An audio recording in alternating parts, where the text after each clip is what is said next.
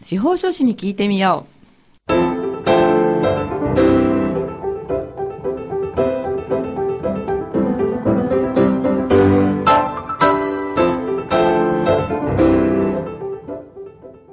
FM 大白をお聞きの皆さん、こんにちは。宮城県司法書士会がお送りする、あ、司法書士に聞いてみようの時間です。この番組は宮城県司法書士会に所属する会員司法書士の皆さんが、月替わりで身近な法律の知識や手続きの注意点、そして日頃の活動などを解説する30分のトーク番組です。放送は毎月第4木曜日のこの時間です。本日も番組パーソナリティの笹崎久美子がお話を伺います。さて、えー今月はこちらの方にお越しいただきました。それでは自己紹介をお願いいたします。はい、こんにちは。司法書士の斉藤俊美と申します。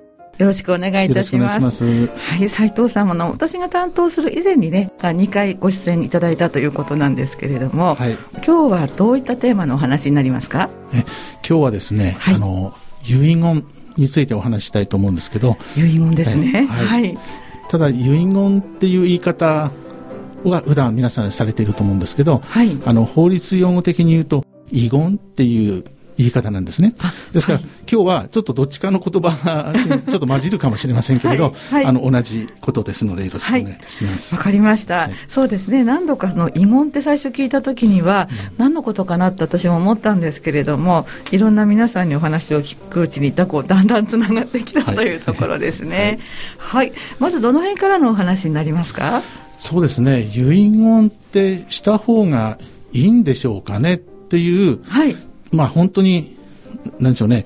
遺言の「い」からの話というかね。いろはのいの。いろはのいかいろはのいですね。ですね、はい。その辺からちょっとお話ししたいなと思ってます。あぜひお願いします。はい。した方がいいんでしょうかやっぱり。え、これはぜひお勧めします。ぜひなんですね。はい。これは例えば財産が少ないからとか、はい。そういうことではなしに、はい。やはり、あの、ちょっと二つほど、その、意味があるというか、はい。やる意味があるんで、それをちょっとお話しさせてもらっていいですか、あはいぜはい。ひお聞きしたいです、あの一つはですね、まあ、あの皆さん普段思ってらっしゃるように、その財産、はい。自分の財産をはい。誰にこう分けてあげるかっていうことうん。を、あのその遺言にしたためて、はい。それで亡くなった後にそれを見てもらうと。はい。いう、それで分けてもらうというのが第一の目的なんですけれど、はい。実はこれは今から言う第二の目的はあまり言われることはないんですね。ただ、普段私が、あの、思っていることをちょっとお話ししたいと思うんです。はいで、実は笹崎さんで今日、あ、今日というか、あの、この前、はい私、自分自身のはい遺言を、はいと書いたんです。おそうなんですね ただ、これはまだ完成はしてないんですけどね。はいで、その時に、はい。まず自分の人生を振り返ったわけですよ。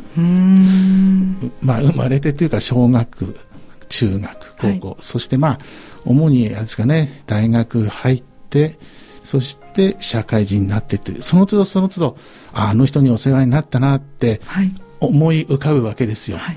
そして今の自分があるんだなそしてこういう司法書士という仕事をやってられるんだなっていうふうに、実は自分の人生を振り返られるチャンスなんですよね。はい。でこう自分で遺言を書いてて、はい。そういうこう書いてもいいんですよ。財産以外のこともいろいろ書いていいので。え、そうなんですか？いいんです、いいんです。ええええあの、やり方はまた後でお話しさせてもらうとして、はい。そういったことも全然もう書いてもらっていいんですね。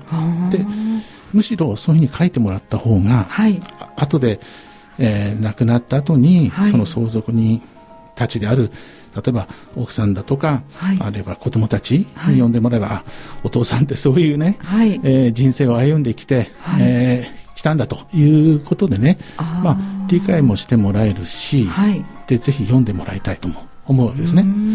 でその第二の目的のその意味というのは、はい。自分の人生を振り返られる、はい。そして今後のはい。残された人生、はい。まあ、私はまたあと40年ぐらい生きるつもりですけど、えーっとその余生をですね、はい。なんていうかな別の見方ができるっていうか、う自分の人生を振り返ってここからまたあの次の人生、はいこういうふうにしていこうというなんかそんな気持ちになれるんですよねだから遺言を書くっていうのはですね、はいその財産をどう残すかっていう目的もあるけども、はい。自分自身のためにはい。書くという意味合いもあって、はい。ぜひこれおすすめなんですよ。なるほど、えあの他のことを書いてもいいのであればいいんです私書きたいこと山ほどありますよ。いやあの親族との関係とか、うんあの息子たち多分分かんないと思うんですよね、あの誰のお母さんが誰、まあ、うん。自分といとこぐらいは分かりますけど、はい。私はうちの例えば父方のこの人はこうだよ、あの子人はこうだよって、うん。一覧表にして残したいぐらいですもん。うんもう50ページぐらいになるかもしれませんね。いやいや私はたま、そうですね、10ページまでいかなかったと思いますけど、はい。あもうそうやって書いたものでも、はい。きちんとその手続きにのっとって行えば、うん。あの効力のある遺言として認められるんですね。そうですね。あの、もちろん法律的に、その、なんでしょうね、この、実行していけるっていうか、はい。その遺言と実行していけるのはその財産のところええ。だと思いますけどね。はい。あとは、あの、さっき言った部分は、はい、あの、不言事項、あの、言葉をつけるっていう。あつける、うんふふですね。はい、不言事項つって、はい、それは必ずしも法的な効力がそこからははいないんですけど、はいあのぜひ読んでもらいたい事項としてねうん書くことができるんですよ。いいこと聞きました。なんかそっちの方がいっぱい残したい。そうそうそうそう そっち残したい。そうそうなんですよ、はいぜひね、はい。えーやっていただきたいと思うんですそうですか、はい。あのまあ、遺言って私はこうやって司法書士の皆さんにねお話を聞くので、興味はとってもあるんですが、うちの母80代なんですけど、ええ。早いうちにこうまとめた方がいいみたいよって言ったら、うん。全然もう嫌だってこう考えたくないってすごく言われたことがあって、うんうんうんあのでもほらやった方がいいって皆さんおっしゃるじゃないですか、はいはい。やっぱりそういうものなんですかね。そうですよね。今の、まあ、私今申し上げたようなはい。ことを、まあ、どうしても書きたくないっていう人は、はい。でも、いろんな、まあ、進め方ってありますよね。はい。自分の人生振り返るチャンスでもあるのよって言われたよ、みたいなことをね、お伝えして言うのも、はい。おいいですし、はい。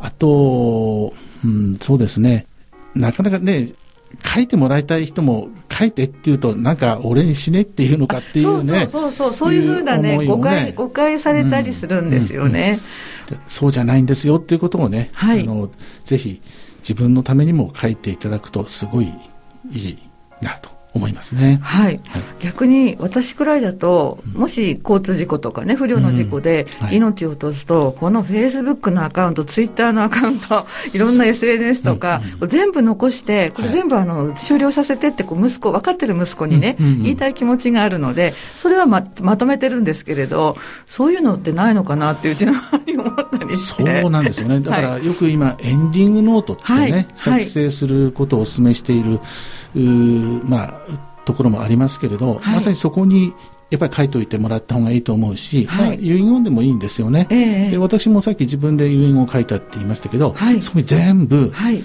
うちはほら、私は個人で事業をやってるので、ええ。こっちの通帳は個人のはい。もの、はい。こっちは純粋に、はい。あの、おサイトというものの個人資産ということで、はい。ちゃんと書いたし、はい。で、私は持ってないけど、例えば暗号資産とかね、はあそういうのを、はい、やっぱりどっかに残しておかないと全然わからないですよね。本当に埋もれちゃうと思います。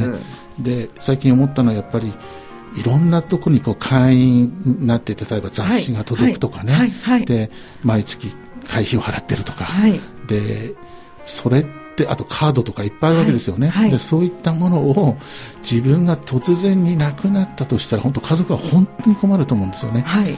まあ、そういう話も実際聞きますし、ええ。だからぜひまあ、エンディングノートでもいいんですけども、はい。そういったものやっぱり佐々木さんも残してらっしゃると思うんですけどそれは、はい。あのラジオを聴きの皆さんもね、はい。ぜひ何か残しておいてほしいですよね。確かにそうですよね。暗証番号とかね。うーんわかりますあの今サブスクリプションって言ってあの登録して毎月払うサービスが非常に多いですから多分それはもう若い人に限らずね、うんえーいろんな方が使ってると思うんですけどそういううちの方がやっぱり私気になったりしますもんね。そうですよね。あそこちょっと私、うん、ちょっと忘れてましたね。自分自身のね、音楽のね、毎月のサそう毎ブスクリプションがあるし月ね。とかそうなんですよ。あわそれ、言うの忘れてました。あとね、映画とかテレビとか そうそうそうそう。そうですよね。こうやって喋ってるとねいろいろこううん気がつくものですね。うんそうですね。はい、ありがとうございます。えー、じゃあ実際にどうやって進めるのかっていうお話はまた、じゃあ番組の後半にお伺いすることにして、えー、この辺で斉藤さんのリクエスト曲をおかけしたいと思います今日は岡村孝子さんにリクエストいただいてますが曲名は「夢を諦めないで」ですお好きな曲ですか？はいそうなんですね、はい、もう大好きですねそれこそ、はい、サブスク、はい、ダウンロードして、はい、はい聞いてます。はい。では本日も聞いていただきます。岡村孝子で夢を諦めないで。はい。はい。お送りした曲は岡村孝子の夢を諦めないででした。なんか希望が燃えてくるような、こう広がりのある曲ですよね。ねありがとうございます。えー、本日は宮城県司法書士会から斉藤利美さんをお迎えして遺言についてお話を伺っております。斉藤さん後半もよろしくお願いいたします、はい、よろしくお願いします。あの書いた方がいいですよっていう話を前半伺ったんですけれど、うん、じゃあそう思い立った時にどこから始めればいいのか全く見当がつかないんですけれどそこはどこから始めるものなんですか？そうですね。実際私の方で、はい、あのまあ、ご相談を受けることはよくあるわけなんですよね。はい、で、まあ、いろんな遺言の残し方は方法はあります。はい、でどの方法にするにしても、ええ、まあ、手前味噌になりますけれど、はい、一度私どものような、まあ、司法書士だったり、え他の専門職がいらっしゃるので、はい、ぜひご相談してみていただきたいんですね。はい、でそうするとねあのどういうメリットがあるかというと、うん、いろんなその思っていらっしゃること、はい、さっきの私が前半お話ししたようなことも含めてね、はい、あのいろんなことも書いてもらっていいんですよって、うんうん、アドバイスする方ってあんまりいないと思うんですけど、えぜひそういったことも含めて、はい、こういった思いってものをいろいろおっしゃっていただいて、そうすると、まあ、私の例ですけど、あの文案をまとめるんですよ。文案を、えその遺言の文案を。はい。ただ、さっきのいろんな自分の人生のその振り返りみたいなことは、あの、私がまとめることはなありませんのでそれはご自身で書いていただくことになりますけど、はい、その法的な効力を有する財産のところですね、はいえ。ー、そこはこういうふうにしたいんだよっていうふうにおっしゃっていただければ、それがちゃんと、あの亡くなった後に実行できるようなこの文の作り方ってあるもんですから、はい、ぜひご相談をいただきたいなと。まずはね、ああ、思うんです。はい。すごく今この参考になりました。響きました。はい、っていうのは書くっていうともうすぐ始めるってこう、うん、直接ストレートな考えを持ってしまうんですが一、はい、回はそうですよね。で、ね、そこで司法書士の皆さんに相談をすればいいわけですよね、はい、そうしていただくと、はい、思いというものを残せるかなと思ってます、はい、その場合は相談って無料なんですか？えっとね、はい、あのまあそれは司法書士によると思いますけれど、はい、私の場合ですと、はい、その後相談を受けた後、はい、どういった方法で遺言を残していくかによって、あのなんていうかな、まあ、若干それはいただきますよ。費用はいただきますけど。相談の段階でってことですか？いや相談の段階ではいただきます、ね、相談は無料、うん、相談は無料なんですね、ね、はい、最終的にそこから、はい、あの正式な遺言を残していく、はい、ところにできたあたりで、はい。まあ、費用として頂戴させていただくというところですかね。なるほど、はい、もうそこまでいかないと多分お値段も出ないというところなんですか？幅があるものなんですか？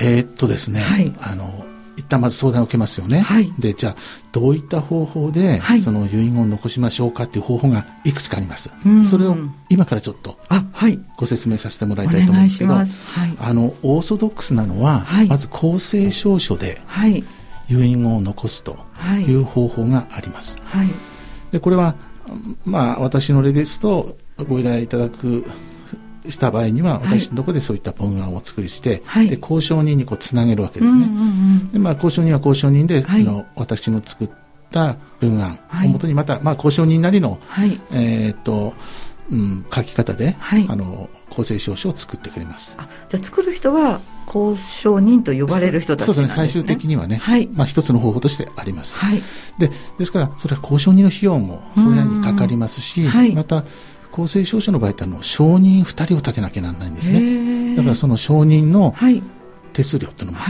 あります、ですからその辺を丸めて、交渉人の費用そして証人の立ち会い料と、はい、あと文案作成料とか、はい、そういったものを含めて、はい、いくらかっていうのが出てきます。それはえ司法書の先生がワンストップでやってくださるんですか？基本的には窓口は私どものでや、はい、私の方はやっております。うん、あそういう先生がいらっしゃるってことですね。ええ、そうですね。はい。はい。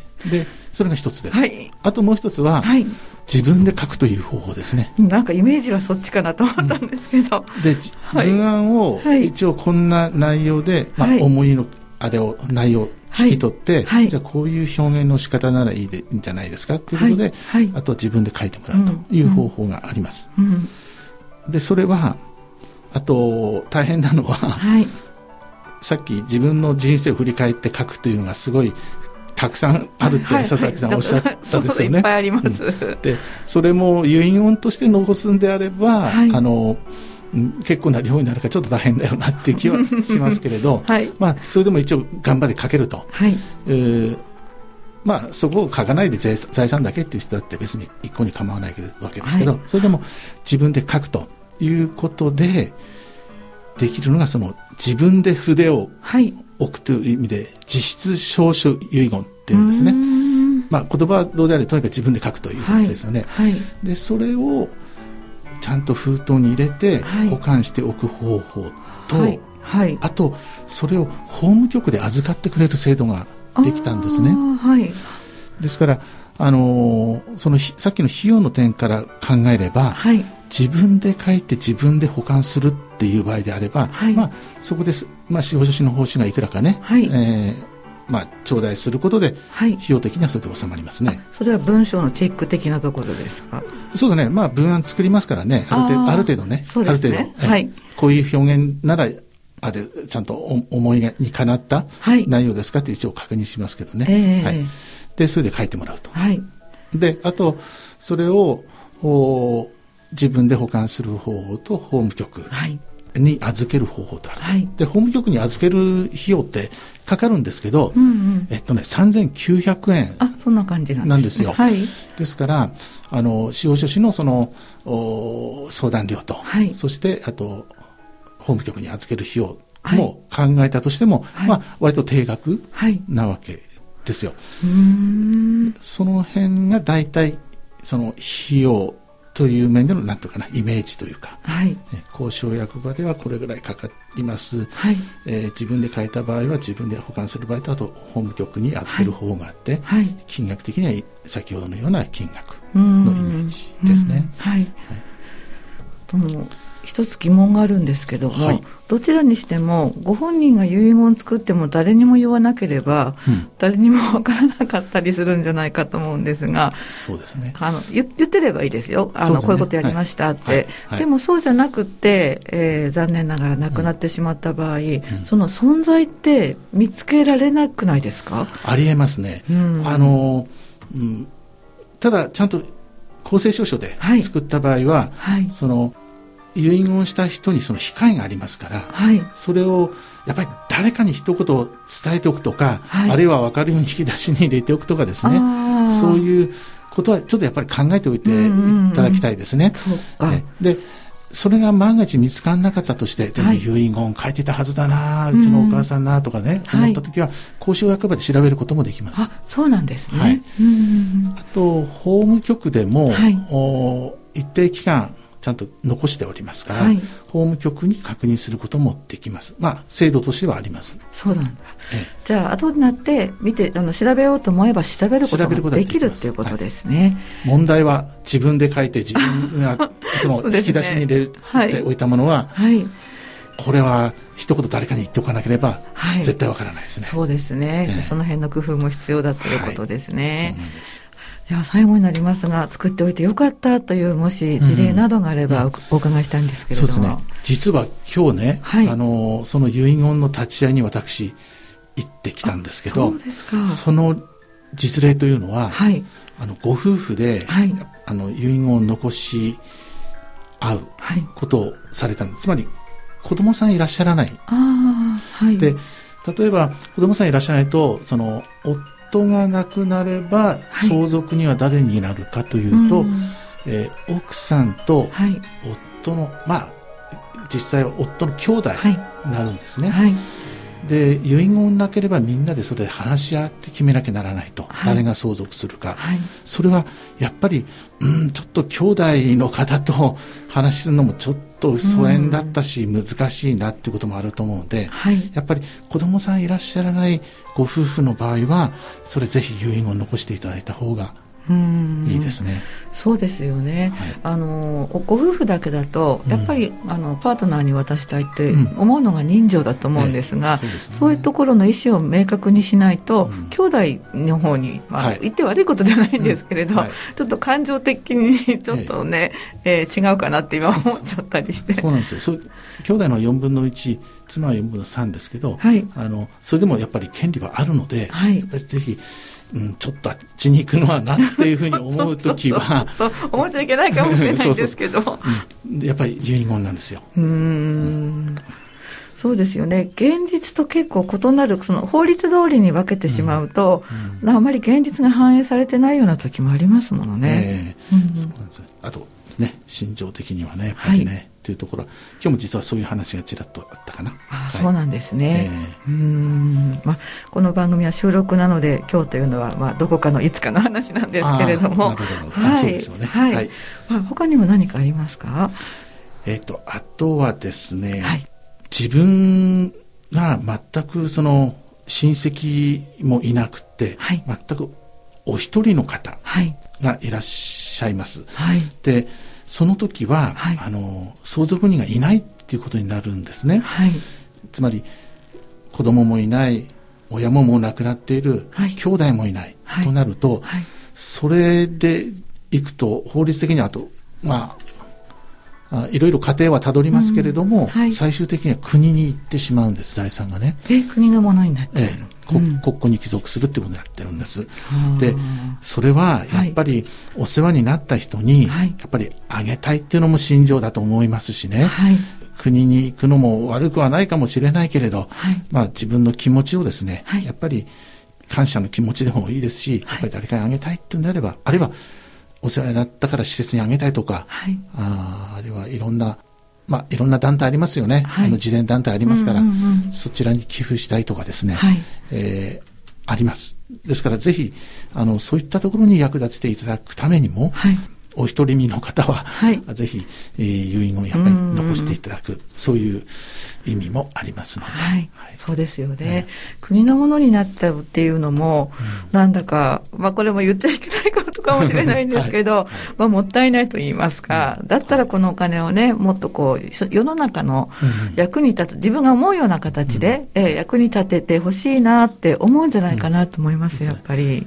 実際ね私も経験して、はい、あのその方のご意思を実現した、はい、まあ、ある例があるんですけど、はい、あの移植手術がお金かかるじゃないですか。あそうですね、えー、ですからそれのね、はい、えー、あの集めて募集募金をしている方がいらっしゃるので、はい、その方のためにね、はい、例えばドイツに行って移植しなきゃだめだというような、はい、そういった方に寄付したという例がありましたね。それも実例としてあるんですね。さまざまなんですね。うんなるほど。今日はあの遺言にかんについて考える非常にいいきっかけになりました。どうもありがとうございます。ありがとうございました。はい、本日のお話は宮城県司法書士会の斉藤俊美さんに遺言についてお話を伺いました。えー、なお宮城県司法書士会では様々な相談も行っておりますが、まあ、念のため連絡先だけお伝えをしておきます。えー、宮城県司法書士会022-263-6755 022-263-6755ネット検索してもねホームページがあるのでいろいろ出てくると思います、えー、相談の手前にどうしたらいいんだっていう相談の相談も多分受け付けてくださると思うので、はい、ぜひお気軽にお電話をなさってみてください。斉藤さん本日はどうもありがとうございました。ありがとうございました。本日も担当パーソナリティの笹崎がお伝えいたしました